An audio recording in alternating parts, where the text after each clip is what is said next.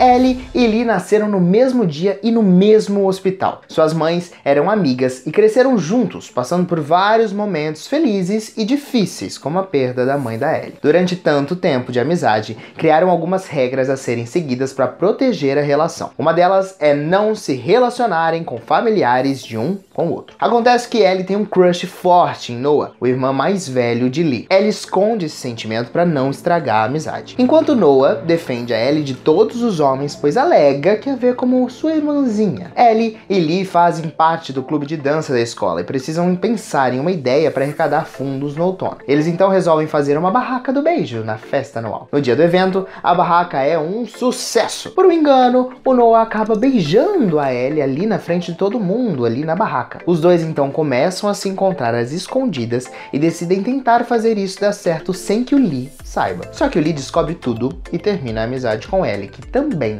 termina a relação com o Noah. O Noah não aceita o término e diz na frente de todo mundo durante o baile de formatura que ama Ellie, mas ela vai embora. Dias depois, na festa de aniversário de Ellie e Lee, ela percebe que ama muito Noah e decide que quer ficar com ele, mesmo que a sua amizade com o Lee termine. Porém, o Lee aceita e ajuda ela a encontrar o irmão. Os dois se declaram e ficam juntos. Porém, o Noah passou em Harvard e é assim que o filme termina, com o Noah entrando no aeroporto e os dois se separando.